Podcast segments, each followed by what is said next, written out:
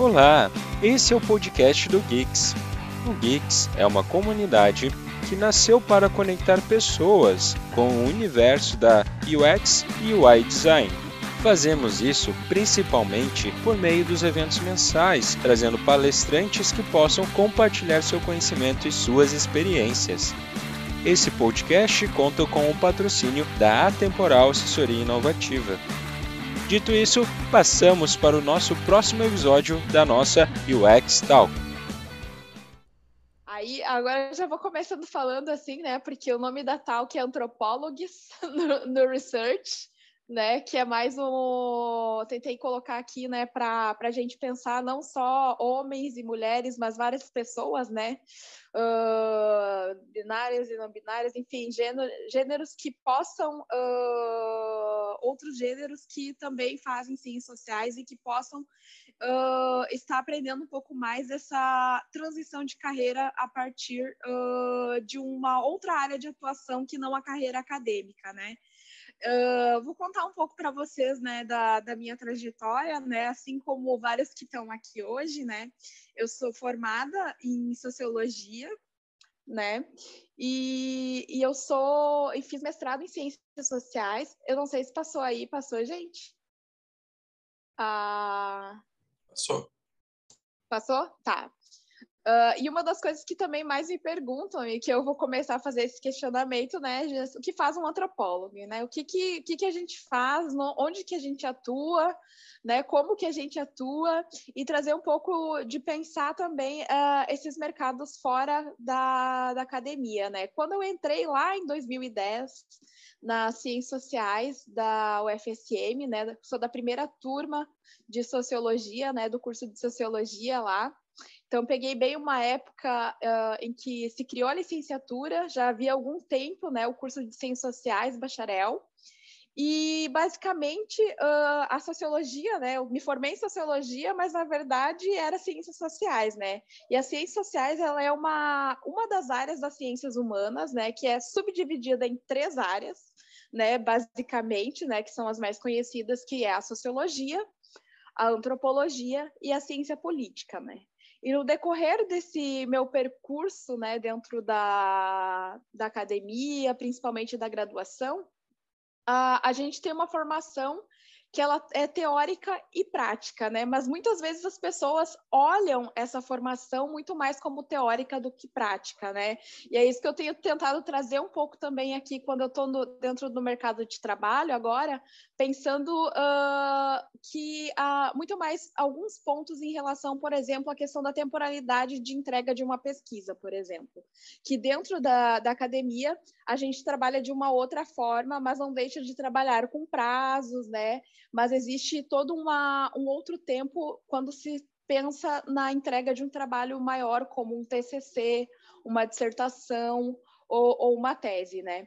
Então, dentro dessas três áreas, né, cada uma uh, a gente foi ensinado, né, para quem é formado em ciências sociais, a lidar com diferentes uh, metodologias né, de pesquisa. E aqui eu coloco né, metodologias quantitativas e metodologias qualitativas, né? Uh, e vai depender muito da área que a gente vai seguir, né? Eu acho que as que trabalham com mais uh, dados quantitativos, né? Os cientistas sociais que estão aí podem estar tá me, uh, me corrigindo também é uma, uma mescla de sociologia, mas a ciência política também, né? Mas a sociologia, dentro desse contexto de pensar metodologias, ela também trabalha com pesquisas qualitativas. Então, desde a nossa graduação, nós somos formados, né, a, a entender, né, a compreender o comportamento humano, né, seja de diferentes vieses e também áreas e subáreas que são compostas também, uh, que compõem as ciências sociais, no caso, uh, para investigar e tentar uh, compreender o comportamento humano, né? Se comparada com outras ciências, né, como ciências naturais, né, e, e, outras, e outras áreas também, as ciências sociais, a sociologia, a, né, a antropologia são áreas uh, que dentro do, do, de um contexto né, científico, elas são muito recentes, né? Elas surgem ainda no século final no século XIX, né, com toda uma com, com uma intenção, né, uma intencionalidade de compreender uh, o comportamento humano, as transformações sociais, né, que, que aconteceram a partir, enfim, da Revolução Industrial, né, da Revolução Francesa e tudo isso que a gente vai aprendendo logo quando a gente entra no curso, né, uh, para demandas específicas, né, o que que leva às transformações, né, e, e atualmente, né, a gente se depara em tentar compreender as nossas próprias sociedades, né? Os nossos próprios uh, têm um olhar muito voltado, né, para nossa sociedade, nossas sociedades, pensando o contexto atual, que é algo que traz muitos desafios, principalmente, né, uh, no quesito de tu pegar e olhar para ver o que, que o, o, o, que está acontecendo agora, né?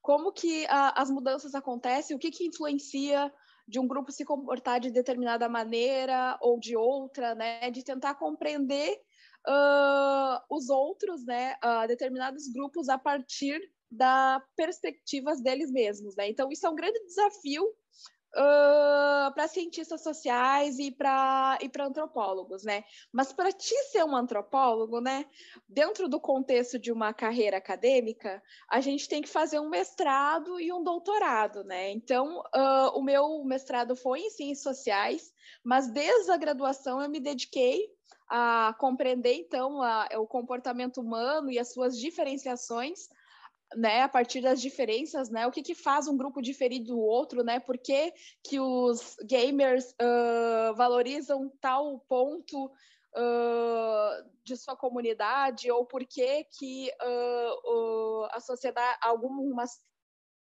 algumas sociedades valorizam muito mais uh, outros pontos que não a nossa, sabe? Isso tudo vai uh, matutando, assim, né? Fazendo a gente elaborar projetos de pesquisas dentro das ciências sociais para tentar entender esse comportamento humano e o que faz com que um grupo se distingue do outro, né? Tentar meio que compreender o que no mercado vamos falar um pouco, né? O mindset, né? A mentalidade dentro uh, de determinados grupos, né? O que, que eles valorizam uh, e o que não valorizam e, e o qual o motivo né, dessas, dessas valorizações e as próprias transformações que ocorrem dentro do, do grupo ao longo né, uh, da história, né, ao longo de determinados contextos. Uh, e dentro da, tanto desde a da graduação e no meu mestrado e agora no doutorado, eu sempre trabalhei com uma uma metodologia muito específica, né, que é a mais conhecida dentro da antropologia, que é a etnografia, né. Mas dentro da etnografia, né, que a, a etnografia ela nasce muito do, de um contexto, né, uh, para quem conhece, né, o nosso Uh, que seria né, um dos pais da antropologia, mas eu gosto de pensar também nas, nas mulheres dentro da antropologia, né, uh, de pensar uh, essa ideia de tu conviver com, as, com os teus pesquisados, né, de fazer uma total imersão para tentar entender a perspectiva da, desse grupo que você está analisando. Então, eu sempre pesquisei, mas majoritariamente a, a minha área dentro da, da antropologia e da, da, e da etnografia é a etnografia digital. Então, desde a graduação, eu me dediquei bastante uh, com pesquisas e iniciação científica, projetos de extensão, pensando, uh, tentando compreender as relações das pessoas com as tecnologias digitais. Eu fiz uma etnografia no ano de 2013 e 2014, uh, com grupos né, de pessoas que na época estavam entrando no mundo virtual chamado Second Life. Não sei se vocês já ouviram falar, quem já ouviu, ergue aí a mãozinha, fala alguma coisa, se já jogou ou não. Mas eu fiz uma pesquisa nesse mundo virtual, uh, no qual uh, eu, o meu objetivo principal foi compreender como é que uh, como se dava o aprendizado do noob, né, dos novatos nesse mundo. E dentro disso eu acompanhei todo o processo, desde criação uh, de um avatar, né, para viver esta segunda vida, né, com experienciando isso junto com as próprias pessoas que foram se tornando meus pesquisados, né, meus interlocutores no caso de pesquisa, e, e dentro disso, né, como que uh, começou a, a, se mostrar bastante certos processos de diferenciação, né, no qual uh, havia uma distinção muito clara dentro deste dessa pesquisa em específico, que era a dos residentes e dos noobs, né? Residente era uma categoria nativa pra, uh, que usava, né, se, se utilizava, se usava para distinguir né, de um grupo que já estava há muito mais tempo dentro do Second Life em relação aos novatos. E como que se dava essas próprias diferenciações entre eles? Através de skins, através de, de vestimentas, né? O tipo de, de pele que você usava, o tipo de cabelo que, que o teu avatar usava, que era de uma marca tal, que eram, uh, que eram muito uh, um gripo de controle, que, é, que, é, que era muito uh, específico, né, e que modificava e que fazia parte de um, de um processo de diferenciação entre eles mesmos dentro desse mundo, né. Os resultados foram bem bacanas, eu fiz uma análise e acabei apresentando no, num congresso internacional, no qual eu falo muito, né, dessas disputas também, né, de lugares dentro do Second Life, né, a partir de uma perspectiva uh, de, de mais de uma antropologia digital, mas também urbano, né? Pensando uh, essa, o, esse paralelo, né? De pensar como diferentes plataformas uh, são uh, ambientes que pessoas, né, e pode ser uh, trajetam, né, e criam suas próprias redes de relações, né. Então essa foi só um exemplo que eu, que eu quis trazer aqui para pensar com vocês né, dessa, dessa ideia de uma etnografia, né, dessa convivência com, com um grupo, né, de um grupo social que, que muitas vezes, né, no caso, no, né, existe um tempo, é um tempo que difere do mercado, certamente, né, não é apenas com uma entrevista, duas entrevistas com cinco pessoas que se faz uma etnografia, ela tem toda uma duração, ela tem toda uma uh, uma reflexividade que é algo que é demorado, né? Que é isso que seria o que faz o antropólogo numa condição geral, né? Uh, uh, de pensar uma pesquisa que, por mais que ela possa ter pouco tempo, as reflexões podem ser e continuar e permanecendo a longo prazo, né? Eu, eu não sei se me fiz claro, depois vocês perguntem para quem não é da área. E, e, se também alguém quiser uh, trazer mais alguma coisa também a respeito de pensar essa, essa questão da, da antropologia, sinta-se à vontade ali no chat, né? E aí, uma das coisas que mais me perguntaram durante toda essa minha trajetória, né, que, bom, já são, afinal, desde 2013 eu trabalho com, com, com tecnologias digitais, usando uh, tornando essas diferentes plataformas locais de campo, né, lugares de pesquisa. E aí uma das coisas que eu mais respondo é que, assim como qualquer antropólogo, né, uh, analisa o comportamento humano, né, uh, eu enquanto uma antropóloga digital também analiso o comportamento humano, só que num outro lugar, né? Aí uh, dentro da antropologia vai ter discussões, né, bom, de uma etnografia então multissituada, Uh, a gente não tá, a gente está fazendo uma netnografia, que é um termo muito usado no marketing, no marketing, né? E que vem do marketing, depois transborda e pensando outros tipos uh, de metodologias que foram se criando, pensando webnografia, pensando é, é, uma etnografia online e tantas outras, né? Mas uh, uma das coisas que fazem parte da linha de pesquisa a qual eu me, me filio dentro de um campo acadêmico, que é o da antropologia digital, uh, a gente traz uh, e, e, tenta refletir, pensar como, uh, e principalmente agora com a ascensão dos smartphones, né, uh, que é um ponto super importante para se pensar essas relações da pesquisa, das relações sociais que são criadas por diferentes grupos, como mais um lugar, né? Mais um lugar por onde nós, seres humanos, circulamos, né? E que muitas vezes acaba sendo. Uh esquecido enquanto um ambiente, e aí agora, num contexto de pandemia, por exemplo, uh, começa a se mostrar muito mais forte, uh, principalmente questões relacionadas à infraestrutura, né? Uh, pensando queda de a queda de internet muito forte com a pandemia, né? outras questões técnicas e que começam, começaram a se tornar muito mais visíveis uh, a partir da pandemia, né? Mas eu quero dizer com, com, tudo isso que já havia grupos, né, e grupos inclusive fora do Brasil, né, e dentro do Brasil, que já vinham pensando essas relações uh, com as tecnologias digitais de uma forma antropológica, né, já há muito tempo, há mais de 30 anos.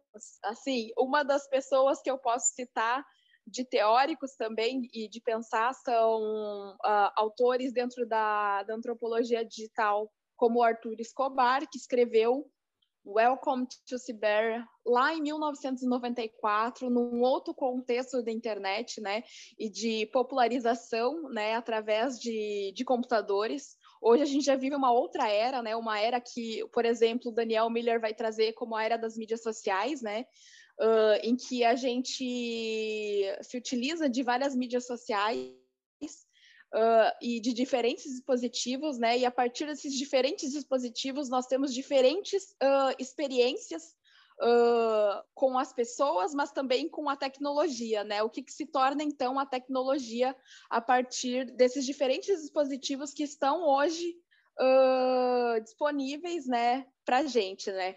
Uh, tem muitos teóricos que vão mais para uma linha de olhar que é o fim das relações sociais, Uh, mas tem outros que já vêm, olha que não. Uh, se uh, a relação social acabou, por que é que a gente hoje está aqui reunido no Zoom, uh, conversando e compartilhando conhecimento, né? Nós temos um grupo chamado Geeks, né, que está trocando ideias, que está pegando e compartilhando conhecimento, inclusive uh, de uma outra forma e, a, e, através também de diferentes plataformas digitais, né?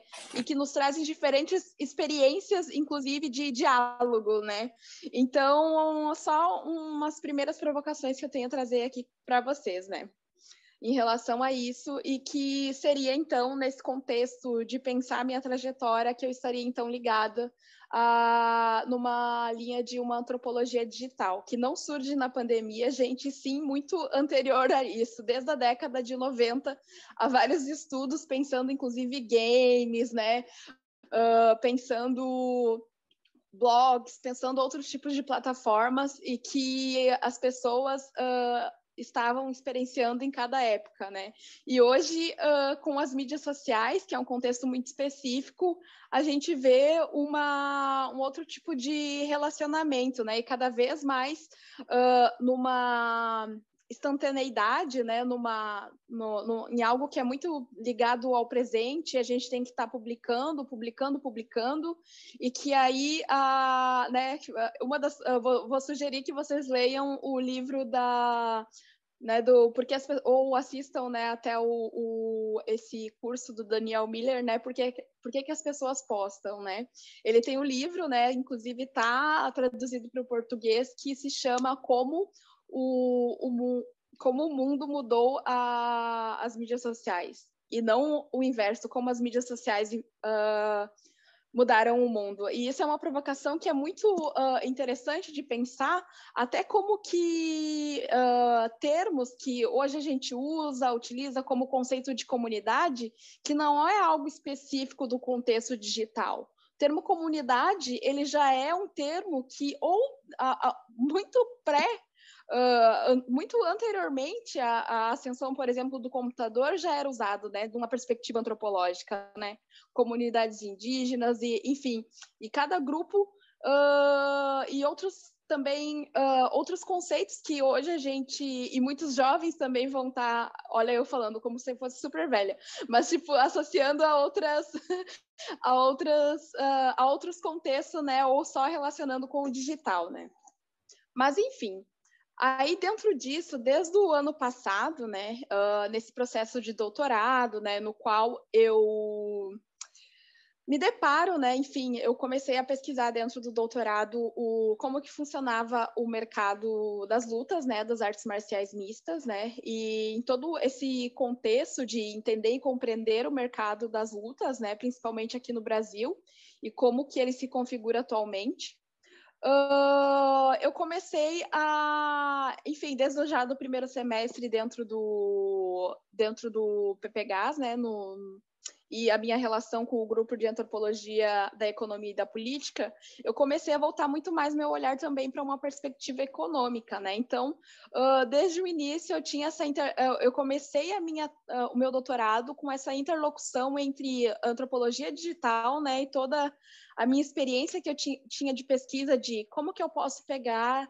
e conversar com uma pessoa, ou observar, analisar que tipo de conversa eu faço, como fazer uma entrevista online, né? Como pegar e abordar uma pessoa na plataforma que o grupo mais usa, seja pelo Instagram, seja pelo YouTube ou WhatsApp, né? Eu já usei o, muito o Facebook como uma ferramenta de pesquisa e principalmente no meu mestrado, a minha dissertação é muito focada na, na no uso que pessoas idosas, né, lá de Santa Maria faziam, né, no ano de 2015, 2016, do Facebook e, e, que, e que me levavam sempre a pensar né, nessa, nesse lado, a antropologia, de uma certa forma, sempre me permitiu olhar uh, para como as pessoas usam determinadas interfaces, né?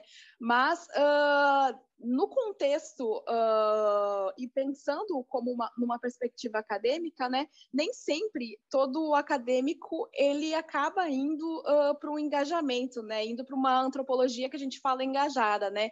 De pegar mas uh, e, e, e, direcionar para algo, né? Mas existem muitos trabalhos antropológicos que acabam, né, que sendo, sendo desenvolvidos através da academia ajudam muito a auxiliar, por exemplo, políticas públicas, né? Isso foi um, um caso que é bem legal, que foi o da, uh, de uma das da Brumi, que ela apresentou no agora na, no Observe que teve, e que é muito interessante o quanto o trabalho dela uh, acabou ajudando na, uh, na produção de políticas públicas para pessoas trans. Então, eu acho que uh, tem essa uh, uh, dentro do meio acadêmico não tem uma essa pegada tão aplicada nesse sentido, mas a, na, por, por, exemplo na construção de software pensando pensando nas áreas de humanas, né, gente, uh, no, no, sentido das ciências sociais, assim. Mas não é que não possa ter, mas é, aqui no Brasil é muito mais pensado e focado no num olhar de carreira acadêmica e tu mostrar e enfim produzir o, o, e construir o teu conhecimento para apresentar entre seus pares, né? E, e, dentro disso, desde o ano passado, eu comecei a pensar, né? Começou a surgir muitas coisas em relação ao UX, UX Research, né? E, e, aí eu comecei a ficar curiosa, né? Porque, enfim, era uma oportunidade de eu estar me inserindo de uma outra forma e estar tá também me desafiando, principalmente, uh, a desbravar novos caminhos. Uh, e isso, para mim, foi sempre muito importante, né? Eu sou uma pessoa que eu transito por vários, né, durante a minha trajetória, transitei por várias temáticas de pesquisa, embora fizesse parte uh, e sempre seguindo uma linha de uma antropologia digital, né?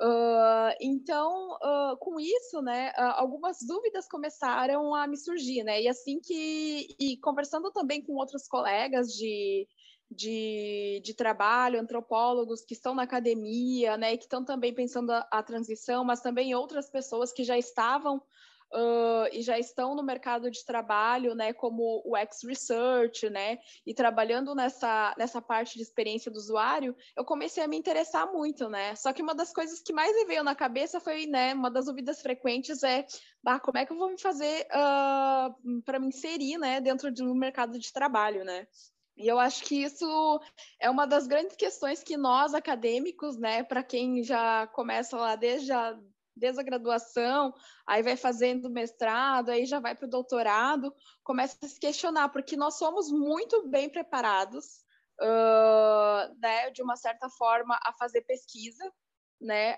nós somos ensinados desde a graduação, nós temos uh, disciplinas para pensar projetos, né? Elaboração de projetos, elaborar, uh, fazer, uh, fazer a pesquisa de campo, né? Fazer o trabalho de campo que a gente chama dentro da antropologia e depois fazer todo o processo de análise, né? Categorização, classificação e que vai resultar num trabalho que é então o TCC, a dissertação ou uma tese, né?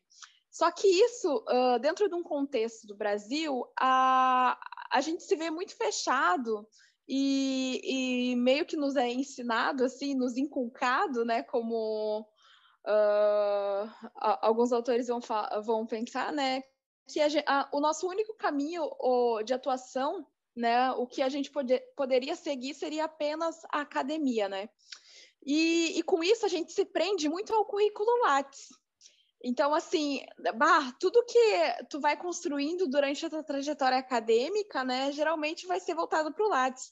Apresentação de trabalhos, né, participação em congressos, organizações de eventos, uh, fazer atividades complementares, né, e tudo fica focado na plataforma Lattes, né, que é o que move dentro, né, de um contexto uh, aqui, uh, pensando no meio acadêmico, enfim, a ciência dentro do Brasil, né, é uma plataforma que é muito importante porque mostra a trajetória e no que você uh, é especialista, né, digamos assim, né, e tudo que você fez durante esse trajeto e carreira acadêmica. Mas aí eu fiquei me questionando, bom, o que, que eu vou fazer no pós-doutorado? Uh, eu já sou uma pessoa que eu comecei muito cedo dentro da academia, né? Eu comecei, eu entrei na sociologia, né, nas ciências sociais com 17 anos e eu segui tudo corrido, né? Eu terminei a graduação, eu já entrei no mestrado, eu terminei o mestrado, eu já ingressei no doutorado. Então eu eu não tive um tempo, né, de entre uma etapa e outra. Então, muitas crises existenciais surgiram, né? E aí muita coisa eu fiquei me perguntando, né? O que, que eu vou fazer primeiro, né? Eu não sabia nem como uh, ainda pegar e me organizar para isso, né? Tipo, bom, existe aqui uma área que ela está dando possibilidade, eu comecei a ver uh, antropólogos trabalhando com isso, né? Cientistas sociais trabalhando nessa área, que é principalmente a área de UX Research, né? Focado na pesquisa. Então, eu comecei a, a fazer, tipo, de certa forma, uma pesquisa para tentar entender também, né? E conversando com outras pessoas, né? Nessa, nessa, nesse compartilhamento que é importante, né? Também para gente que, uh, para qualquer pessoa que está em fase de migração de carreira. Só que muitas vezes no que eu via, por exemplo, no LinkedIn, quando eu criei o meu LinkedIn, uh, é de pensar, né, uh, o tipo, uma das coisas que eu observo agora, que se fala bastante dentro dos eventos em processo de migração para o UX, mas geralmente é pensando, né, uh, de pessoas que já são da área de designer, por exemplo, migrando para essa área de UX design, né? E pensando uh, a parte de research também, né? Só que para nós uh, cientistas sociais, né, não era algo e não ou é praticamente uh, algo que não é muito debatido dentro das universidades, né? Acho que principalmente isso. E é isso com isso entra todos os outros tipos de reflexões, né, para pensar uh, a nossa carreira e que eu penso né, que também deve ser reformulado dentro dos currículos uh, já desde a graduação, né? E então que é a nossa atuação uh, ou apenas como pesquisadores, né? Porque dentro da academia, para quem não sabe, quando você termina, encerra o doutorado, faz um concurso e passa nesse concurso, né? Uh, você, uh, além de, de trabalhar como. Você vai trabalhar, primeiro que tu vai. No Brasil, você atua como um docente, né? Você vai ter que ser um docente, um pesquisador e ainda vai ter que acumular outros tipos de cargos, entendeu? Que fazem parte de toda a forma como se estrutura uma universidade, ou seja, ah, assumir coordenação, pegar e ter que participar de reuniões de, uh, de conselhos, do pós-graduação, dentro do departamento, enfim, acumula vários tipos de trabalho no qual muitas vezes uh, vários professores acabam não se dedicando exclusivamente para uma pesquisa, que é diferente do caso uh, de quem está, então, no mestrado ou no doutorado que consegue uma bolsa, né, gente? Porque quando se tem, e se a gente consegue uma bolsa, a gente tenta dar ao máximo e se doar ao máximo para uma dedicação exclusiva para pesquisa, né? Mas a gente sabe que, enfim, o contexto é, é bem é bem é bem difícil no sentido de que, bom, uh, se a gente não vai tendo essa formação, a gente vai ter que estar tá indo buscando em outros lugares, né? E eu nunca tinha feito, por exemplo, um currículo vitae. Né? Eu, não, eu comecei a saber por conta de outros amigos que existia o LinkedIn, E aí, nesses últimos meses também que existia, então, bah, por onde que eu tenho que pegar uh, e começar? Eu tenho que fazer algo no InfoJobs? Eu nem sabia o que era o InfoJobs, né? Então, assim, e daí começar a conversar com as pessoas, né? O que, que era importante para construir, né? E muitos falavam, não, tu tem que ter um currículo vitae, tá? Mas o que que eu o que, que é relevante também e pensar isso, né? O que, que vai ser relevante de colocar do, de toda essa minha trajetória acadêmica para um currículo vitae, né? Então, assim, foi todo um processo. E é aquilo, não vai ser aquelas 500 mil páginas que às vezes a gente tem, sete, oito, sei lá, ou mais às vezes uh, que tem no, no Lattes, né, de todas as participações e produções e coisas que a gente pensou, porque, na verdade, na hora de entrega de um processo, uh, né, de, de, um currículo vitae para um recrutador, por exemplo, uh, são poucas coisas que olham, né, tem que ter uns destaque algumas coisas e, então, o processo, no máximo, duas páginas, né, então tem que colocar realmente o que é mais relevante. Então, e aí com isso eu fui aprendendo, né, com outras pessoas, mas também uh, depois que eu vou comentar fazendo um curso, né, também que eu acabei fazendo.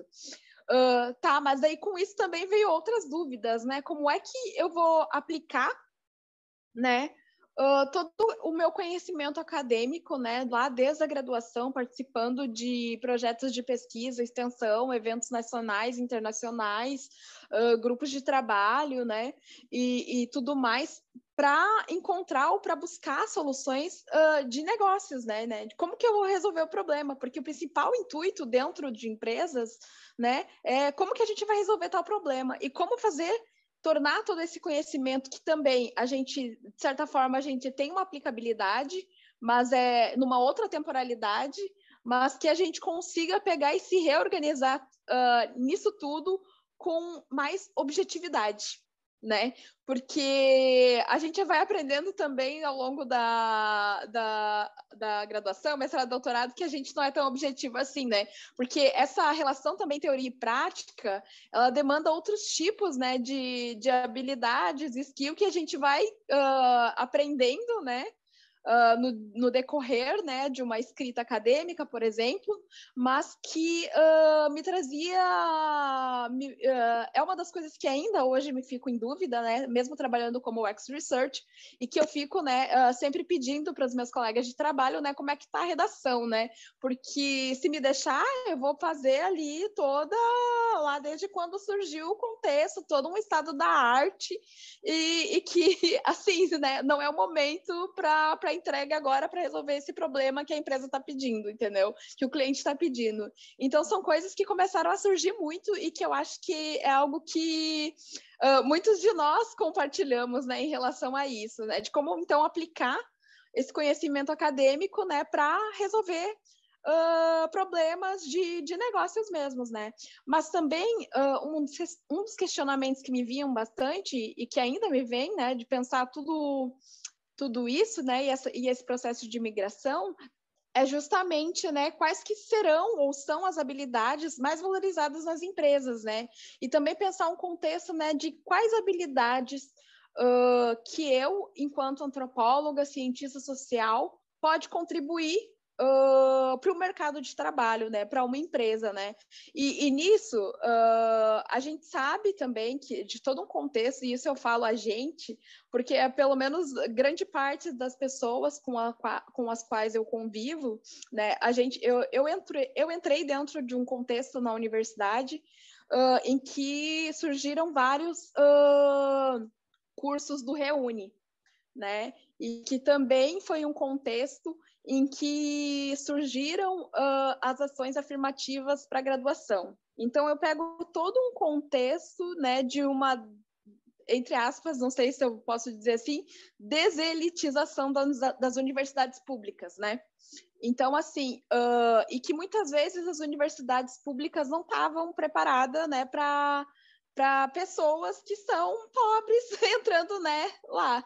E aí também uh, a, a todo nisso que, que me traz refletir, né, de pensar essas habilidades, né, é que em vários contextos dentro também da, da academia, uh, por um lado eu via que, tipo, ah, por mais que eu tinha minha dedicação, muitas vezes não era validada essa, essa dedicação, né, já cheguei aí em congressos e ser, assim, uh, da, de todo o esforço de estar tá apresentando, né? A habilidade de comunicação é adquiri recentemente, gente. Não é algo que a gente ganha do dia para a noite e a gente não tem, por exemplo, uma disciplina de comunicação, né? Como aprender a falar em público, sendo que nos é requerido sempre apresentar nossos trabalhos, né, nossos dados de pesquisa uh, em congressos acadêmicos. Então, é muita coisa que, bom, enfim, existiam pessoas dentro da, da minha turma que já vinham de de uma, eram de outra classe social, eu, eu morei em casa de estudante, então era todo um, um outro contexto para para trabalhar, para me organizar, para pegar e, enfim, é, é aquela coisa que a gente fala, né, de quem é pobre, né, a pessoa negra, entre outras pessoas, né, que são de minorias sociais, de pensar o quanto a gente tem que correr atrás para dar conta, por exemplo, de conseguir uh, adquirir uma certa habilidade, né, que é algo que uh, na minha adolescência, por exemplo, eu não tive condições de, de ter acesso, porque, enfim, minha família era pobre. Mas, uh, e com isso, né, de qual que seria nessas, uh, muito em crise, né, disso, de quais que poderiam ser uh, as habilidades de um antropólogo valorizada dentro do mercado. Aí começava a ver ali, aí comecei a ver no LinkedIn, né? E primeiro o meu, o meu LinkedIn eu comecei a construir vendo vários, tentando analisar todo nesse processo em que eu estou numa escrita de tese, e, e, e, estava sem bolsa, né? Já acabou a bolsa, e aí eu tendo que pegar e, e, sobreviver enquanto isso, escrevendo uma tese e procurar trabalho, né? Sem dinheiro. E aí, tipo, bom, o que, que vai valorizar aí mais dentro das empresas do que eu sei fazer? E, mas também eu nunca tinha me deparado em outras situações da minha vida, só recentemente, uh, para uma entrevista de emprego e que se difere de, de alguma maneira e de várias maneiras, eu acho, de uma entrevista para seleção de mestrado, para seleção de doutorado, né? E, e eu ficava pensando, bah, não sei nem o que fazer, mas o importante, né? Vamos dar e seguir para ver como é que, que é, né? E cada uma foi muito diferente. Eu lembro que a primeira que eu fiz, eu estava super mega empolgada, foi muito legal mas aí não passei. Tá, tudo bem, foi a primeira experiência. Eu fiz uma segunda, eu também estava super mega empolgada, mas também não sabia nem como, né, como me posicionar, como me portar, o que, que seria relevante ou não. E aí eu fui começando a pegar o jeito, né? Quanto mais entrevistas tu vai fazendo, tu vai vendo que, que também uh, como tu, como uh, cientista social, pode pegar e colaborar né, dentro de uma empresa, num contexto de uma empresa. E uma das outras questões também que me surgiam sempre, uh, isso é exatamente, Ivani, é de pensar fora dos muros da, da universidade, sabe? Porque uh, não quer dizer que você está migrando para a empresa, que você não pode uh, ajudar em algum tipo de transformação, sabe? De melhorar o cenário, e, e eu fico pensando de, de tentar também trazer esse lado mais humanos em empresas, sabe? De, de pensar que as pessoas que estão ali dentro trabalhando e que muitas vezes, aí que vem a, a outra questão, né, de trabalho em grupo, né, é, é de pensar que as pessoas também não são máquinas, mas também a importância dessa coletividade, né? Eu acho que isso uh, o mercado acaba ensinando de uma certa forma, embora a gente saiba, né, que existem, né, pessoas e pessoas, grupos e grupos, né, de como funciona, assim como na universidade, né, há grupos e grupos, mas uh, eu acho que dentro da academia há muito um ego acadêmico, né, e, e a gente sabe que dentro disso há muito uma valorização do eu, né? A valor a, do autor, né? Da pessoa, do autor, da autora que escreve, que está lá o seu nome, que vai publicar numa revista que é conceito tal. E então, tipo, é uma outra, é, uma, é um outro tipo de forma de também de pensar em trabalhar em grupo, né? Que é diferente dos grupos de pesquisa e que é mais interdisciplinar, de certa forma. E, e eu ficava pensando, né, como é que eu vou fazer para dialogar e conversar, né, com o pessoal? Então, ah, de TI tá ai, pessoa que não, que não é formada na minha área, mas também como é que eu vou entender, e umas dificuldades também, que aí eu trago aqui um pouco né, nesse próximo slide, é de pensar também a linguagem, né, e uma das barreiras, assim, para a gente também pensar nesse processo de transição do que a gente não é ensinado dentro das universidades, né, ensinados dentro da, da universidade. Eu não sei se passou aí para vocês, aqui no meu celular está um pouco paradinho, Mas enfim, a próxima, a, esse próximo slide, né, é algumas dicas assim de como uh, eu fui fazendo e tentando montar, ainda estou tentando montar algumas, tá, gente? Mas de sugestões da, da importância de se pensar uh, algumas coisas nesse processo de migração, né, para nós que somos cientistas sociais, uh, para começar a entender um pouco mais, né, uh, de como que a gente pode estar tá atuando dentro de empresas, né?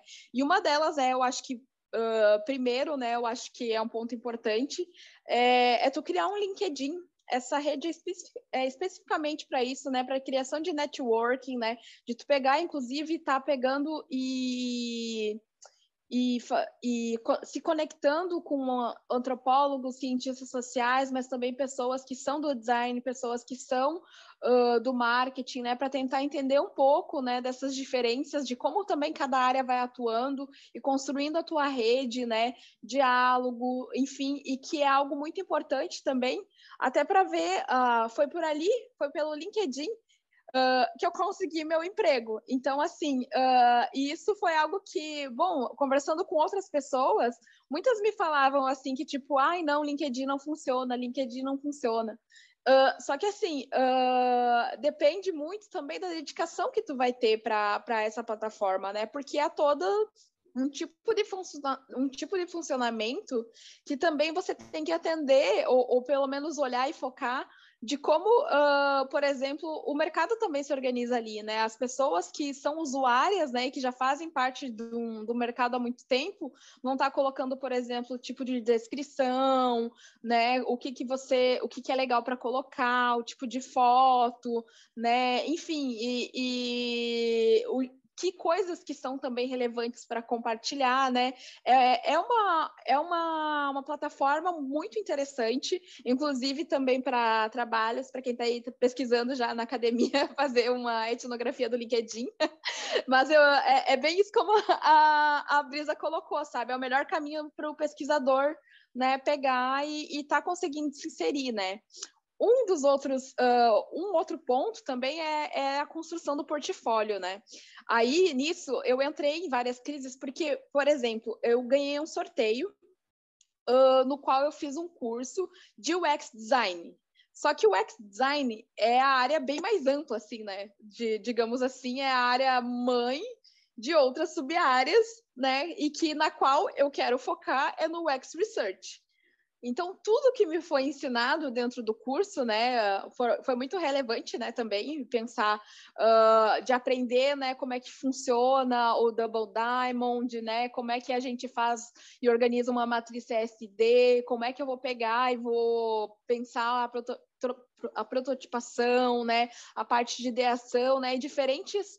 Uh, fases, né, para fazer esse percurso de criação de uma interface, né, uh, e que uh, a gente vai ter, sendo treinadas, né. E uma coisa que eu achei muito interessante, por exemplo, que eu vou compartilhar aqui para vocês, que, bom, primeiro que hoje a gente está vivendo, acho que o hype aqui dentro do, do Brasil, né, do X Research, né, de, do, do X, né? Do X de maneira geral, né? E, e uma das coisas que eu estava lendo no último e-mail que recebi, inclusive, da EBAC, que é uma das indicações aqui de cursos de UX que eu estou colocando aqui para vocês, é justamente uh, que eles me mandaram no último e-mail deles, é que por conta de é, o mercado está precisando de UX, né? De pessoas que estejam interessadas nas experiências do usuário, mas uh, não há gente com formação.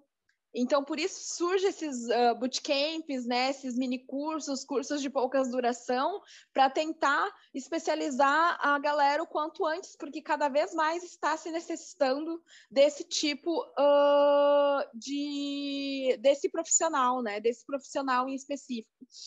E aí a minha dúvida sempre é, e está sendo ainda hoje, né, de como montar esse portfólio voltado para research, né? Quais são os pontos uh, que, que eu vou pegar e vou colocar uh, para pensar o X Research em específico, né? Então, com isso, né, eu tenho dialogado também com amigos, né, com amigas que já têm atuado na área, mas também estão nesse processo aqui, que a, a demanda está sendo tanta outras, principalmente dentro da, das empresas, que a gente não parou ainda para organizar o portfólio.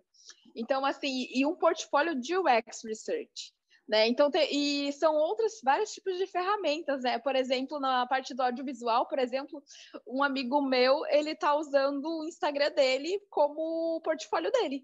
E isso eu acho sensacional. Para a área dele, né, que é o audiovisual, e, e, tu pensar a forma de todos os trabalhos de divulgação dos trabalhos que ele tem feito, que está fazendo, né, dentro do, desse campo específico, ele tornou o Instagram dele, né, como o portfólio dele. Então também uh, e, e há né, coisas de pensar, bom, será que eu vou fazer em PowerPoint? Será que eu vou pegar e vou fazer uh, numa outra plataforma, no Medium, tornar o Medium meu portfólio? Vou pegar e vou pegar uh, e fazer no Notion, vou pegar e fazer em outras plataformas, né?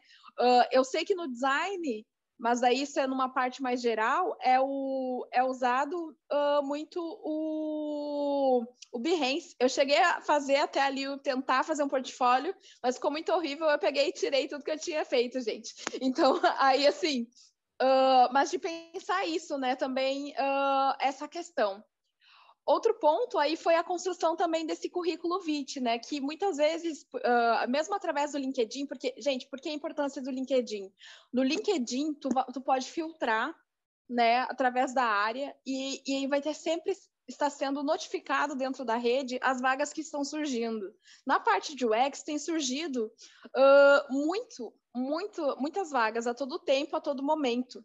Então, assim, todo dia quando eu entro, eu sou notificada, ah, a empresa tal está procurando o X Research, a empresa tal está procurando o Y uh, e UX, né? Pessoas que estejam no design. Então, é uma boa forma de tu tá também olhando, né, o como o e, e vendo das vagas, né? E você pode fazer a tua a tua inscrição, né, que se candidatar à vaga, muitas vezes de uma maneira simplificada, ou às vezes eles pedem já o portfólio, tem algumas empresas que já têm pedido esse portfólio, então por isso que eu coloquei aqui, né, como um ponto a se pensar dentro das, da, para a empresa, além do currículo VIT. E aí pensar também, né, dentro do currículo VIT, né, o que, que seria mais importante, né? Existem uh, algumas pessoas que colocam as questões das habilidades, algumas habilidades, né, o que, que você é, um pouco da tua formação, o curso, algum curso mais barato que, algum curso mais barato, algum, eu vi todo mundo ali falando barato, depois já, já chego nessa parte. Mas uh, uh, algum curso, especialização que você fez, né, e que torna isso interessante e contatos de outras pessoas, né, também, com as quais você já trabalhou, que pode tornar algo importante e atrativo para a vaga que você está se candidatando, né? Aí uma outra uh, questão que daí eu coloco aqui, uh, foi essa busca né, de cursos de UX, né? Eu ganhei um sorteio uh, há algum tempo atrás da Halbert Camps, né? Inclusive, eu vi que já o meu amigo está aí, eu estou devendo até uma ceva para ele, uh, para que a gente tem que comemorar algum dia desses, que foi por, no sorteio do Instagram, né? E também seguir, né, as páginas de sorteios de Instagram aí também, que está rolando vários sorteios na, dentro dos perfis né, que você pode concorrer a vagas em cursos, né, uh, seja por questão social, mas também uh, uh, e cursos assim, tipo da Hobbit Camps, que foi o que eu ganhei, que era um curso de quase R$ 1.400, né, uma imersão de três meses, e eu ganhei assim, e o curso era super mega focado na, na, na experiência mesmo, assim, tipo, total, né? O X-Design. Eu não ficava só focada no research. Então, também na parte de prototipar, né? De criar, testar, enfim, as interfaces. E aí, uh, é, tipo, a Halbert Camps, uh, a Mergo, a EBAC.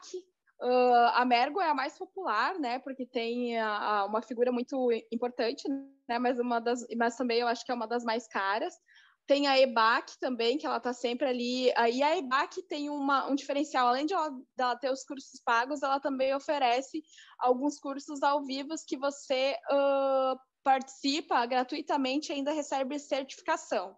Então, fica aí uma dica, gente. Tem o Alura também, que eu nunca cheguei a fazer nada no Alura, mas uh, agora, como uma trabalhadora, eu vou poder fazer e ter acesso a conteúdos do, do Alura a doméstica, né, também, que eu estou fazendo um curso daí propriamente focado para research. É, eu não coloquei aí também que a Carol lembrou aí a Udemy, a doméstica, a Udemy tem uh, cursos, né, para iniciantes bem acessíveis, assim, tipo de 20 e poucos, né, 30 e poucos, 49 reais, assim, que é interessante para ti, pelo menos, ter uma, uma noção, né, de como que Que pode, né, uh, de como funciona a área, e há também, né, o YouTube, né, que muitos desses, dessas próprias empresas, dessas próprias organizações aqui, tipo HAL, né, Mergo, EBAC, também disponibilizam essas, essas palestras também via YouTube, que pode te ajudar a entender um pouco, né. E, e outras das coisas também que me fizeram refletir muito ah, é, tem os podcasts também, daí bem lembrado. Tem vários podcasts, inclusive em algum momento a gente pode fazer uma listagem, né? Eu acho que gente, uh, de podcasts uh, nessa área, que é interessante também ver, né? E uh, escutar também, né? Enfim. e uma das coisas também que me fizeram muito refletir, né? E agora tendo essa experiência mais focada, né? Na pesquisa é justamente e, e como o X Research, né, dentro de uma empresa, é pensar essa temporalidade das pesquisas, né, e a rapidez da entrega. Então, assim, gente, uh, a gente também é preparado de certa maneira, né, porque dentro da academia, né, quando você não está fazendo pesquisa para pegar e apresentar em congresso, você tem artigos e prazos a cumprir de disciplinas e tal, em que você pode relacionar a sua pesquisa ou não. Só que uh, às vezes esgota de certa forma, porque às vezes tu fica muito focado só em coisas que pode te contribuir na pesquisa. Mas dentro dessa minha experiência agora no, no mercado de trabalho, uh, eu, eu me percebo envolvida com vários tipos de pesquisas e cada um com, uma, com demandas específicas, né? E entrega. Gente, eu estava lutando até agora, quase uh, esquecendo o horário para entregar uma parte de análises que eu precisava entregar hoje, assim, para amanhã voltar para uma para um outro para planejar um outro um outro projeto que eu estou participando. Então, assim, é, é, é uma outra vibe, mas que é, faz parte também do processo de pegar o jeito, né? Assim como a gente pegou o jeito de lidar, de como andar de certa forma dentro da academia, né? A gente também pode pegar um outro jeito que é essa da de como funcionam as coisas no mercado, né? Também. Mas isso realmente é algo que que, que, que para mim, que eu acho que grande parte das pessoas foi olhar um pouco nisso e reflete em relação a isso, né? E, e, também pensar nessa linguagem acadêmica versus uma linguagem de mercado, né? Uh, por mais que a gente uh, leia em inglês, né? É obrigado a ler em inglês, né? Tem que fazer uma proficiência, pelo menos, ou em outras línguas, né? Fazer provas disso para porque né, dentro da academia uh, nos uh, colocam textos em inglês, francês, né, e espanhol e português, e isso tudo numa leitura que a gente tem que pegar e ler para uma aula, por exemplo, no mercado há muito isso de, de uma linguagem, né? Eu acho que o inglês ele é mais exigido, só que a questão que a gente se depara enquanto cientistas sociais é, é uma linguagem, acho que mais técnica, técnica da área mesmo de, de negócios, né? De pensar outras coisas que, por exemplo, eu ainda estou me adaptando, mas é muito é muito interessante e há também todo um movimento dentro das próprias empresas de pensar, né? Por que, que a gente usa tantos termos em inglês e por que, que a gente não usa termos em português, né? E isso eu tenho visto, pelo menos uh, nas minhas redes de, principalmente LinkedIn, né? As pessoas colocando, né? Uh, ou procurando fazer esse debate, essa discussão em relação a, a essa linguagem uh, tão uh, estrangeira, né, e tentando trazer realmente assim para o português. Mas dá para dá para perceber que há uma já está muito inculcada dentro do mercado, assim. E aí dentro disso uh, eu fico pensando, né, e tento trazer aqui para ajudar também vocês, né, na hora de de pensar que vocês sim têm skills, ó, eu aqui, ó, toda inglesada aqui também, né? né, das habilidades que nós temos, né, que é justamente de pensar, né, primeiro, eu acho que uma da trair o movimento, isso mesmo, Murilo, já, já me aderi, assim, foi tanto que é de pensar, né, então a, a questão da empatia, né, uh, dentro da, da antropologia, por exemplo, a gente não fala muito em empatia, a gente fala de exercer uh, a alteridade, que aí vem um, um conceito, é, é, um outro tipo de conceito, né? Uh, e que eu tô vendo que está se inserindo também essa, essa discussão dentro da, do mercado empresarial de pensar mais em alteridade do que em empatia, porque por mais que, por exemplo, você conviva, a, a questão da alteridade é justamente isso. Uh, por mais que a gente conviva com um determinado grupo social, né, essa ideia de imersão, Uh... é, Lucas, mudei, né? Ai, que horror! uh, é, a, a, questão da alteridade é, é, justamente de que, por mais que você conviva com um determinado grupo, experiencie várias coisas como ele, você nunca uh, será ele, entendeu? Você nunca, você não vai se tornar um nativo, né? Como o Malinovski achava lá entendeu? É muito, não tem isso, porque nós temos um outro arcabouço, né? Nós temos a nossa história, né? Enfim, mas uh, esse é, é, um conceito que é muito usado uh, né, no mercado, que é o da empatia, né? Que é, mas está muito relacionado também à questão da própria experiência, né? De tu experienciar junto com o com o seu cliente, né, com, com os usuários de um determinado aplicativo ou produto, né, de, de né, uh, percorrer com ele tudo para analisar esse trajeto, por exemplo. Outra coisa uh, dessas habilidades né, dos antropólogos é justamente a, a escuta, né? Uh, isso me lembra muito o, o texto do Ingold, né? Pare, olhe, escute, né? Eu acho que é uma das habilidades que a gente sempre tem que estar tá exercendo em vários tipos de contexto, né? E acho que essa escuta, ela é muito importante, né? Eu tenho ouvido falar muito do, do termo dentro do mercado de escuta ativa, de escuta afetiva também, mas de pensar que uh, a gente precisa escutar as demandas dos outros, né? não simplesmente eu tentar impor né, determinado tipo de comportamento. Às vezes não cola, às vezes a demanda do teu cliente uh, não é aquilo que você acha que, que é preciso, né? Que é necessário ou que você vê uh, enquanto uma pessoa que que está, enfim, no, num, outro, num outro setor, né, que está dentro da, da, da empresa.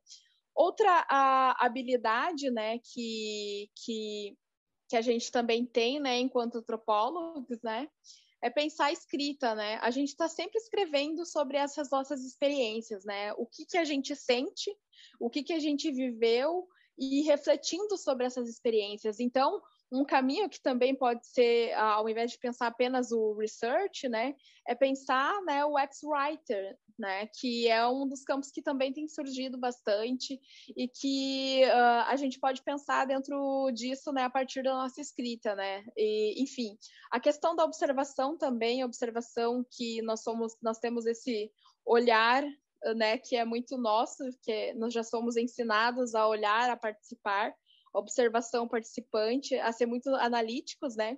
E dentro do contexto empresarial é justamente trazer, né, essa questão também de propor soluções, né? Proposição de soluções. Nós somos muito bom em mediação. Eu vendo também a gente aqui, gente, porque real a gente consegue uh, ou a gente tenta em grande parte Uh, a gente faz uma boa mediação, tenta dialogar das melhores formas com com, com os nossos interlocutores, né? E com isso, né, através do diálogo, mediação de diferentes grupos, né? A gente já muitos, eu acho que uh, em todo campo que se apareceu para a gente, a gente teve que ter essa exercitar esse, uh, uma, uma forma de, de mediar diferentes grupos que aparecem dentro da, da pesquisa, né? Dentro do trabalho de campo e também saber dialogar com diferentes grupos dentro do trabalho de campo, que também é importante para dentro das empresas, né? Com, quando eu estou falando com o usuário, quando eu estou pegando falando com com o, com, com o chefe, enfim, não é chefe, com a pessoa, meu superior, enfim, uh, nessa questão. Mas também existe um outro ponto, né, também que é, uh, pode ser considerado, né, uh, uma das habilidades de antropólogos, que é realmente a análise, né. A gente tem uma capacidade analítica que ela é bem importante, assim. Uh, e que nós somos muito bem treinados para isso, né, também. E além, é claro, uh, da comunicação, né? A própria academia acaba nos treinando, de certa forma, na, através da apresentação em congressos, em sala de aula, né? A, ao debate, né? Ao diálogo, a, a, a comunicar, a ter que se expressar, enfim, e que são pontos que podem ser muito positivos e acredito uh, dentro do mercado de trabalho. E aí, com isso, e já para ir encerrando um pouco aqui da minha fala, eu quero apresentar para vocês, né, né, em todo esse contexto em que a gente está vendo e, e, e nos deparando também, principalmente, hoje eu quero apresentar e aproveitar aqui para apresentar a vocês a HAL Consultoria, que uh, nasce, né, de, da ideia de e da, das inquietações de quatro, né, antropólogos né? Que eu vou apresentar aqui para vocês que também estão aqui uh, participando dessa dessa talk aqui com a gente, que é a Daya, que atualmente ela é o ex-research na, na Dell, Deal, a Brisa, que é o ex-research na Warren, eu, né, a Jé, que é o ex-research na Atri, e tem o Léo, que é o ex-researcher na KIT, na Kite e que nós estamos abrindo uh, essa consultoria para justamente pensar uh, esse processo e auxiliar a quem tem a quem queira, né, uh, também fazer essa transição de carreira, né, de pensar desde muitas questões, tudo aquilo que eu apresentei ali para vocês, a questão de LinkedIn, uh, né, como pegar e organizar o teu LinkedIn para o mercado de trabalho, como pegar e, e, organizar o teu portfólio, como pegar e organizar uh, uh, o teu currículo vitae, e, e, tudo isso a gente criou a HAL, bem, bem mussanianos, né, eles, mas de pensar, né, justamente nessa troca, né, essas coisas que muitas das, da, do que a gente viveu e passou nesse processo de transição, de estar tá também compartilhando com vocês, né, e poder uh, auxiliar justamente, né, é, é algo que surge, né, é uma consultoria que surge especialmente, né, para cientistas sociais, para antropólogos que queiram migrar para a área de UX. É realmente isso, é o ensaio sobre a dádiva da UX. é meio que isso, gente. E que a gente acredita que é mais necessário e, e que, assim, de, de todos os feedbacks que a gente tem tido e tendo conversado também com pessoas uh, de empresas, de diferentes empresas, uh, uma das coisas que, que a gente pensava, assim, que jamais seria interessante, ou mesmo próprias empresas pensariam que não, não veriam, não teria, não seria tão interessante em certo momento ter cientistas sociais, né, dentro do mercado de trabalho, está havendo toda essa mudança e, e, que a gente também quer aproveitar nesse contexto para auxiliar as pessoas que queiram, né, desvendar, desbravar outros mundos, né, além do acadêmico, né, a, a partir da, da HAL Consultoria. Então, eu vou agradecer aqui uh, a vocês pela participação. Eu não li ainda nada ali sobre em relação a, a as questões e tal, aí eu acho que vai ser me colocado depois. Quero agradecer bastante a, a, a atenção de vocês por essa fala. E Uh, e para quem se interessou, né, já temos aí criado o nosso Instagram, já temos o nosso LinkedIn, né, temos o nosso e-mail, né, e vocês podem estar uh, nos consultando, né? E é, vou terminar com a fala, né, cientistas sociais univos, né, que é justamente de pensar essa nossa migração e de trocar essas ideias para também, né, uh, pensar uma outra forma, né, de se inserir dentro do, do mercado de trabalho, né? E sair um pouco também de algo que a gente já viu, a gente a, a observa no contexto atual, que há também uma, uma, uma, sobrecarga de pessoas que são hiperqualificadas, né? Assim como, bom, nós aqui estamos, eu estou no doutorado, o Léo, a, a o Léo, a Brisa, a Daia no mestrado, enfim, e de pensar também né, que essas qualificações que a gente tem também pode auxiliar dentro das empresas um, um outro modo também de, de gerenciar, né, de, de organizar as empresas que sejam cada vez mais humanas mais humana e humanizado, né? Espaços humanizados. Acho que é mais ou menos esse sentido que eu queria trazer. Eu acho que é isso, gente. Muito obrigada. E é isso. Sigam aí, nos sigam nas redes, tá? Venham conversar com a gente. Em breve a gente já tá fazendo super post, né, para todo mundo aí, para pensar. Eu já vi ali a galera pedindo sobre valores e tal. Mas uh, ah, para a gente conversar né, sobre, sobre isso. Espero que vocês tenham gostado, nos sigam, estamos tudo aí, a gente está na rede, a gente tá, se não está na HAL, tá no meu pessoal, tá, o Léo tá no pessoal dele, mas é, é, é mais ou menos isso que eu queria pegar e compartilhar com vocês e espero que tenham gostado. Muito obrigada.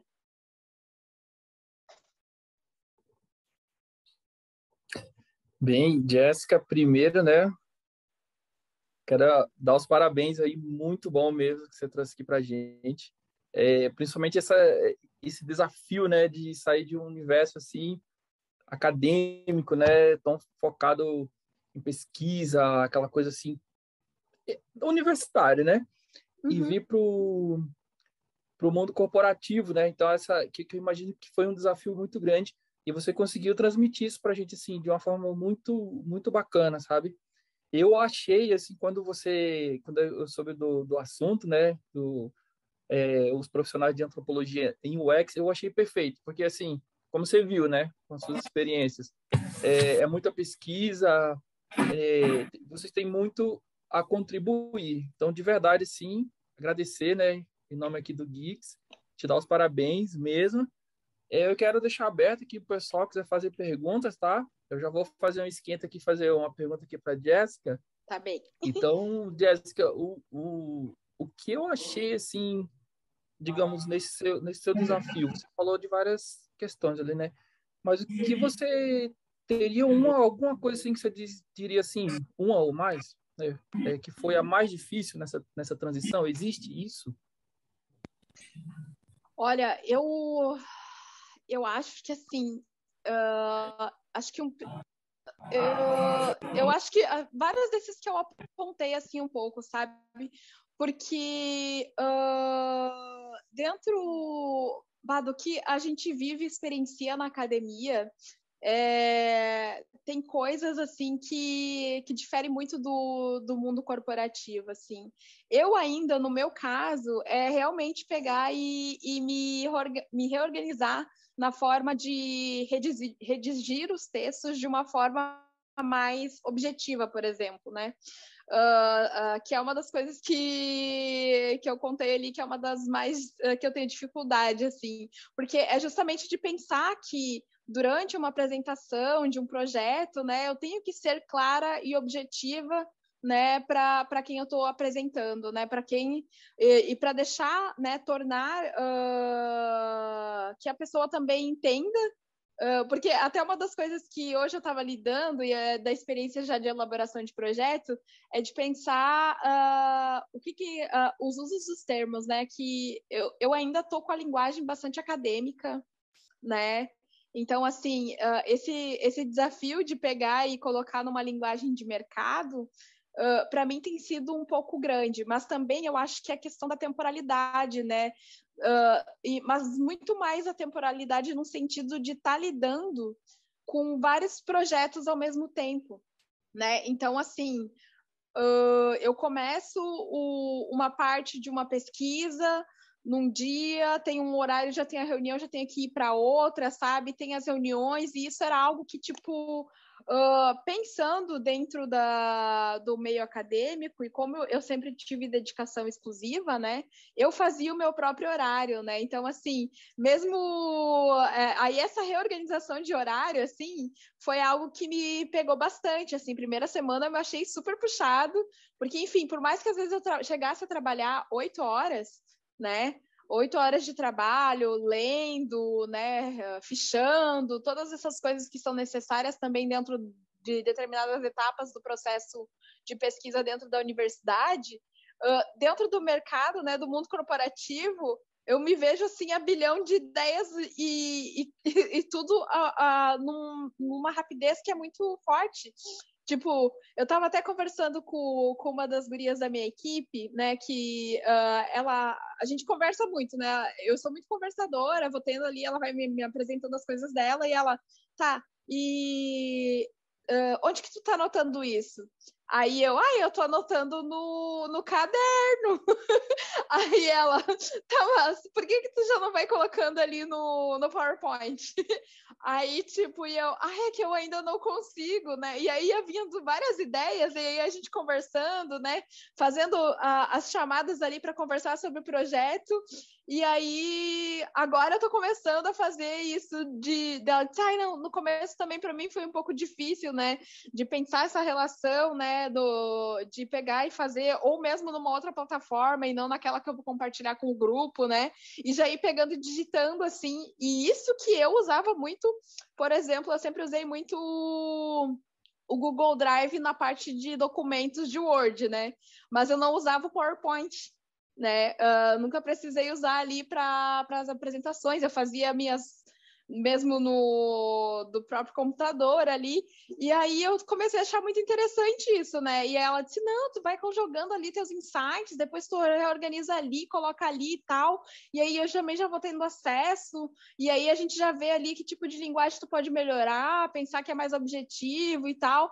E aí tipo, e aí foi sendo interessante isso, sabe? Porque isso realmente Uh, o que eu tinha era do compartilhamento de um documento né, de uh, artigos científicos enormes, uh, né, de pensar 10, uh, 20 páginas, quase 30 às vezes, só de redação, só de escrita, enquanto no mundo corporativo tu tem que estar tá também mostrando, tu tem o visual, né? Tem que ter a imagem, e é interessante ter a imagem porque tu vai mostrando, né, demonstrando onde que pode estar tá sendo melhorado dentro da plataforma, né, dentro da interface, o que está acontecendo, porque que o usuário não está chegando até o fim da página, sabe? Essas coisas nesse sentido.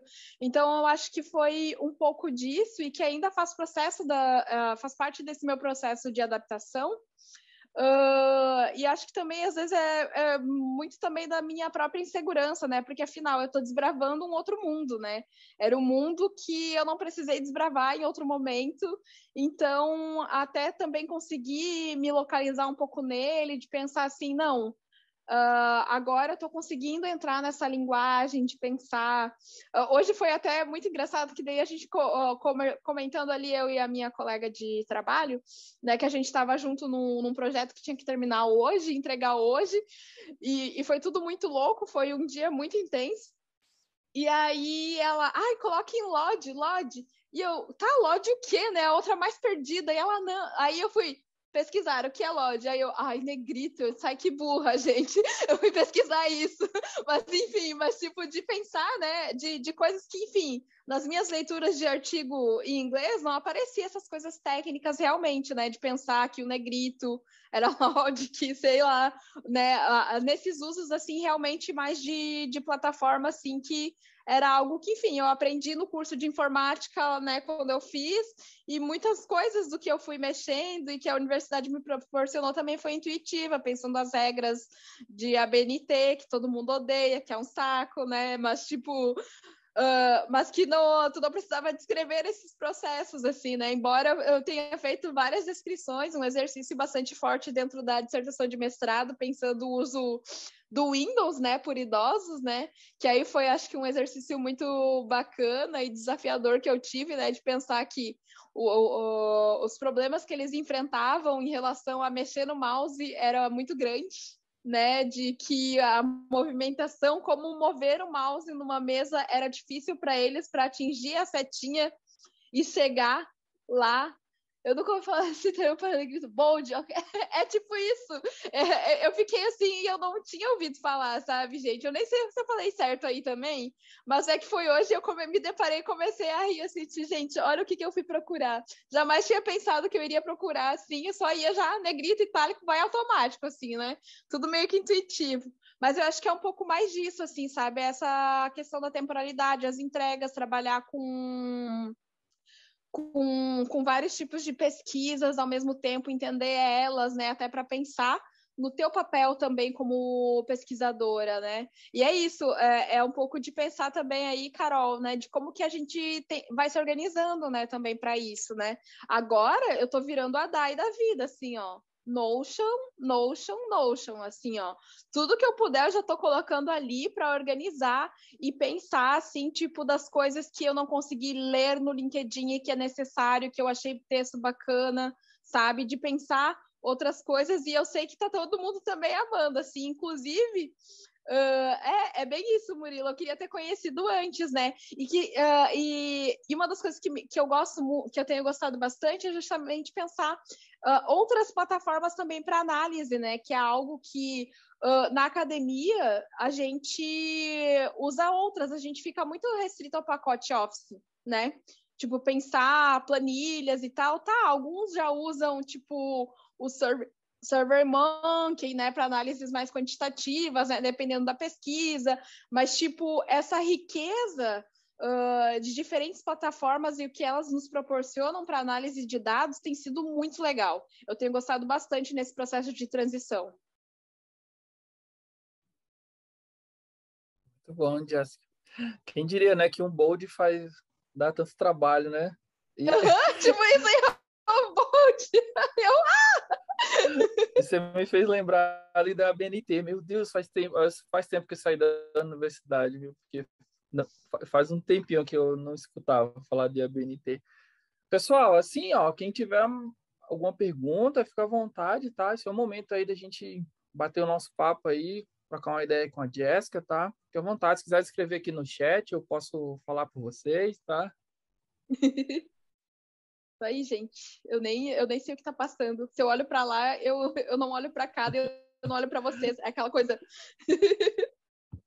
É, o pessoal tá pedindo bastante informação, dando dicas aqui. Até, Jéssica, eu te pedi ali, depois você consegue colocar os links ali dos livros, aquelas sugestões de cursos que você deu ali, depois lá no, no grupo. Claro, coloco sim, coloco sim, coloco uhum. sim.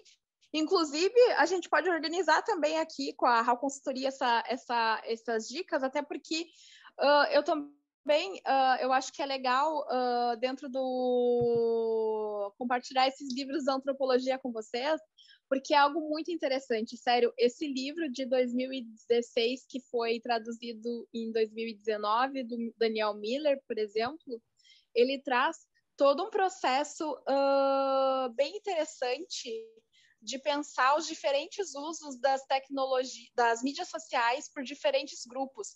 É uma pesquisa uh, realizada em outro, em nove lugares de campo e que uh, foi feito aqui no Brasil, foi feito no Chile, foi feito na, na China, foi feito em vários uh, países diferentes e, e, que mostram usabilidades diferentes do Snapchat, do Facebook, do Instagram, sabe? Nossa, e com legal. diferentes grupos, e que é muito legal, assim. Eles vão analisar nesse livro como o mundo mudou as coisas.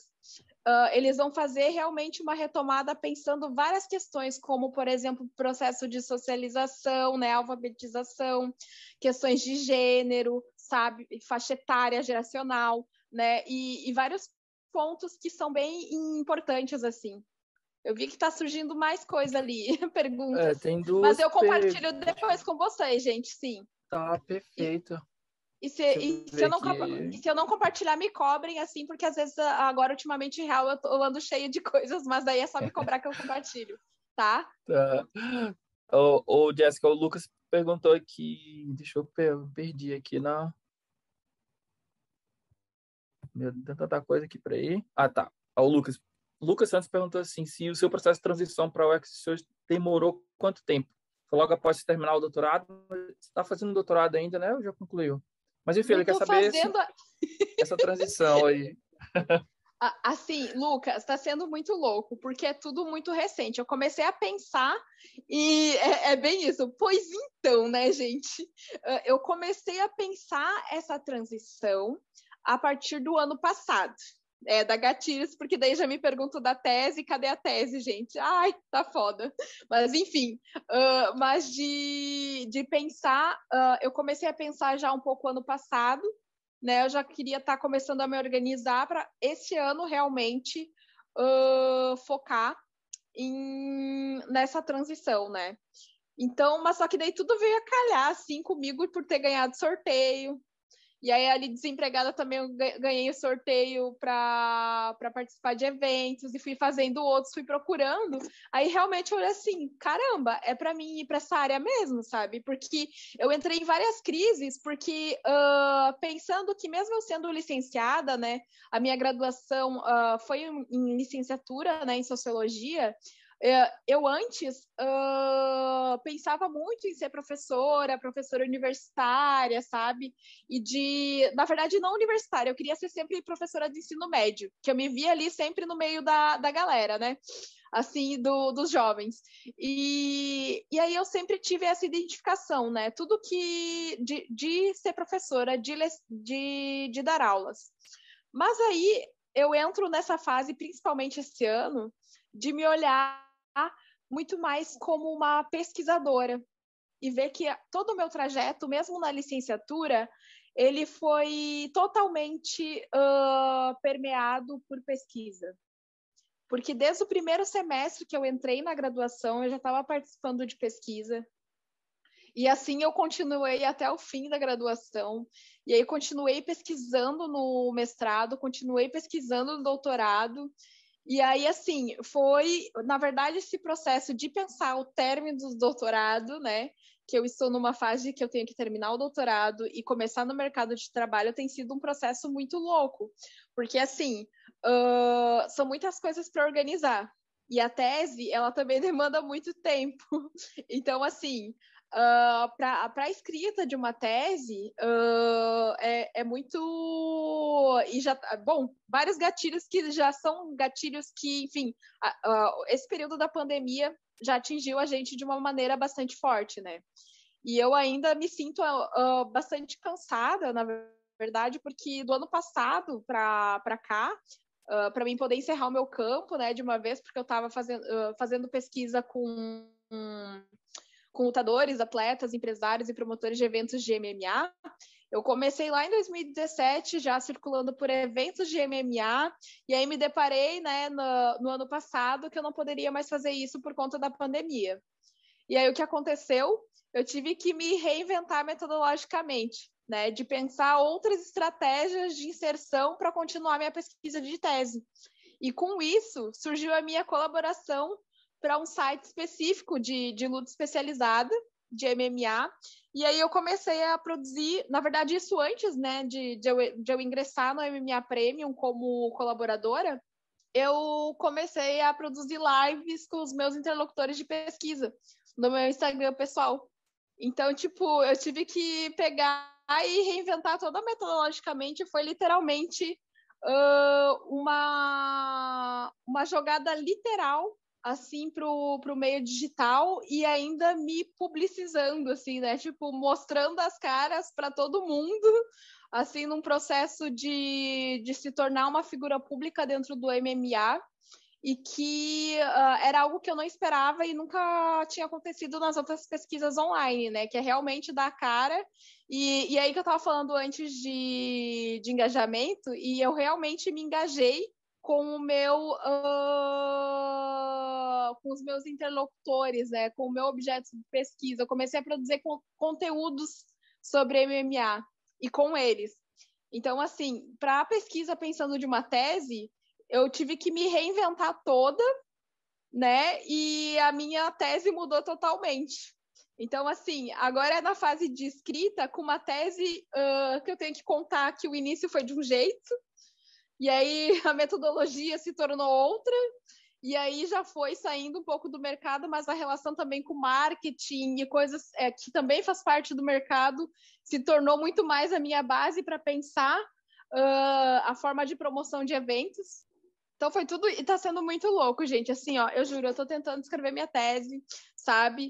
Uh, é, essa palavra é o que mais dá gatilho, mas vai sair e eu vou, eu vou terminar esse doutorado. Isso aí, muito bem.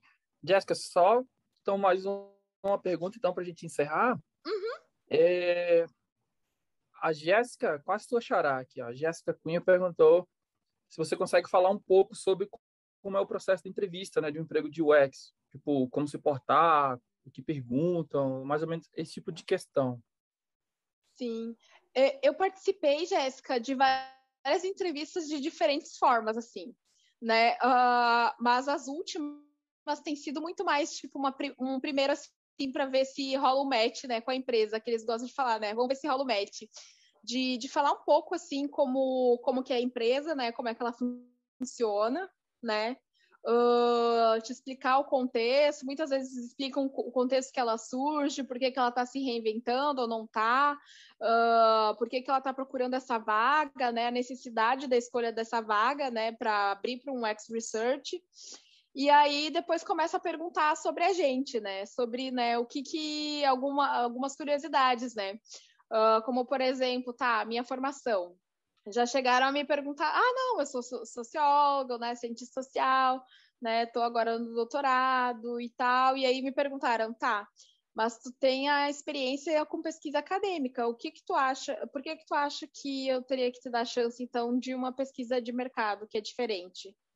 Aí eu começava assim a contra-argumentar, sabe? Porque uh, no meu caso, eu acredito muito, né, que uh, eu gosto desse diálogo também, e eu acho importante diálogo academia-mercado, sabe? E, e, mas também de mostrar que, embora eu né, tenha essa trajetória acadêmica, não significa que eu não tenha experiência com pesquisa, né? Então, uh, eu começava a contra-argumentar, aí trazendo, não, mas eu tenho experiência com pesquisa. Uh, aí eles me perguntavam assim, tá, o que que você, uh, no que que você acha que tu é boa? Aí eu disse, ah, aí me pegou, né? Tipo, no que que, né? Quais são as minhas qualidades, né? Aí eu já ficava assim, tipo, tá, quem sou eu? né? Tá, gente, deixa eu pensar um pouco, né? Aí, a, até entender e pensar, eu começava, não, olha, eu gosto de fazer isso, né? Eu, eu me formei nisso, que eu gosto de pesquisar, né? Eu me, me deparei com isso muito mais, eu quero seguir o caminho na, no X Research, porque eu vejo a oportunidade, né, de estar tá, uh, continuando a fazer o que eu gosto, que é pesquisa. Eu sei que tem esse desafio de, de pegar e, e do tempo, prazos, mas aí também trazendo, eu também sempre tive prazos, né, prazos em disciplinas, prazos em, eventos, né, prazos que são cobrados de uma outra forma e talvez com outro contexto de pressão, né, que é a da academia, e mas que eu conseguiria pegar e, e, de alguma forma me alinhar também, sabe? Que é um processo que eu quero experienciar e, e aí começavam a me pedir, né? Tá, uh, mas mesmo sendo de marketing, porque, gente, no processo de procura de emprego eu tava assim, o X Research social media, porque eu tenho experiência como né, gerenciamento de mídias sociais de vários lugares, inclusive com essa minha inserção do MMA Premium, a gente cresceu muito, né, enquanto mídia especializada, né, fiz uh, canal monetizar, fiz site, fiz matéria para site, fiz Instagram crescer, sabe, junto com com, com, esse com alguns colegas, né, o CEO, né, principalmente o, o redator-chefe do, do MMA Premium. Então, eu comecei a, a, a me jogar para essas áreas, assim. Tudo que pudesse ser, e que principalmente para mim faz sentido, pensando digital, eu comecei, assim, tipo, a me jogar. Mas aí, nas entrevistas, mudavam muito, assim, tipo, o tipo de pergunta. Por exemplo, uma das últimas que eu fiz, antes de entrar, é pedir quais que eram meus hobbies. O que, que eu gostava de fazer? Né? E aí, tipo, aí, ah, eu gosto de fazer boxe, né? Eu gosto de treinar boxe porque eu consigo me, me distrair um pouco, aliviar a mente. Eu gosto de leitura, eu gosto de tentar ler algo que também não seja acadêmico, já que eu sou no, dentro do, da academia, né? Tem que ler muita, muito texto teórico. E aí, tipo, e aí começar. São, depende muito do tipo da empresa, assim. Uh, é importante, assim, também. Uh, quando tu dá uma olhada assim na, na empresa, né, é importante tu ver o que, que ela está procurando ali também, né, na hora, tipo, antes de se candidatar porque eu também já fui toda perdida, assim, né, nessa, nesse, nesse quesito, assim, que fui aprendendo de só pegar e jogar ali, depois olhar assim, tá, tá, mas nem, nem eu me identificava também com, com isso, sabe, com a própria empresa, então, tipo, só foi por, por fazer, mas a, os recrutadores também acabam entendendo um pouco isso, né? Tipo, que tu só foi e jogou, porque tu só pegou e continuou ali anexando na, na, na, na, candidatura ali o teu currículo simplificado e foi indo e aí tu é, não é recrutada, sabe? Então é algo que é bem importante também tu olhar, né, para essa identificação tua com a empresa. E as perguntas vão ser super vai diferir de uma para outra, sabe? De perguntar qual que é, seria minha contribuição enquanto uma cientista social, aí tu pegar e falar o que que tu é formado, né, do como que eu contribuo no mercado. Eu pego sempre a questão da metodologia, gente, porque eu acho que a gente tem um, um bastante arcabouço metodológico e teórico que nos permitem também uh, ajudar a ter vários insights uh, bacanas para a empresa, sabe? A questão é, é de que maneira que a gente vai pegar e contribuir, colocar dentro de um planejamento né, dentro do projeto esses insights assim. Então é, é algo que, que vai mudando conforme outra, né? E a questão também, né, uh, de tentar mostrar segurança, né? Porque quando tu fala em pesquisa, tu é, tu tem toda uma trajetória em pesquisa, tu é cientista social, tu foi formado para isso, tu teve que entregar um TCC, tu tem o mestrado, tu também teve que entregar uma dissertação. Então, uh, esses trabalhos, eu acho que é isso também, uh, essa, essa de ter essa identificação enquanto uma pessoa pesquisadora e mostrar, não, eu sei o que, que é uma etnografia, eu sei o que, que é uma, um método quantitativo, quais ferramentas eu posso usar, quais que eu já usei. Tipo, a gente aprende, de certa maneira, dentro da graduação, né? Às vezes na força, às vezes nem tanto, né? Tem disciplinas estatísticas, gente. Vários reprovam, sim, reprovam, mas tipo, lá no UFSM era clássico todo mundo reprovar em estatística, mas tipo, das mais difíceis dentro da, do curso, assim. Mas há também de olhar tipo para outros tipos de, de ferramentas também uh, da questão quantitativa, né? Tipo, por exemplo, algumas universidades tu, tu tem acesso ao NVivo, né? Tu estando na universidade, claro que a pandemia pegou e, e acabou com vários tipos de pesquisas quantitativas por conta disso, porque a gente só teria acesso dentro da universidade, né? Uh, SPSS, né, que é as mais usadas, e, e, também pensar que no tempo dentro dessa dentro do mercado corporativo uh, a, a questão das amostras é bem diferente do que a gente trabalha dentro das ciências sociais, né? Então, assim, de pensar a amostragem, assim, a gente tem que aprender que provavelmente uh, as amostras que vão ser feitas né, desses levantamentos quantitativos são muito menores do que a gente considera relevante numa pesquisa dentro das ciências sociais, né, para ter uma amostra significativa e mostrar, enfim, margens de erros, tipo, por exemplo, pesquisa de campanha eleitoral, sabe?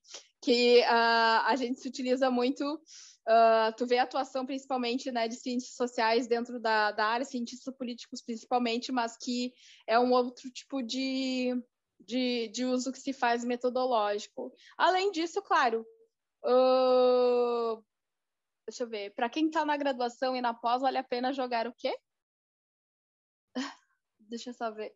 Uh, é metodologia em ciências sociais, porque assim uh, a, a, gente apresenta e tudo isso a gente durante a formação a gente também faz disciplinas de projetos, né, de aprender a planejar, né, gerenciar.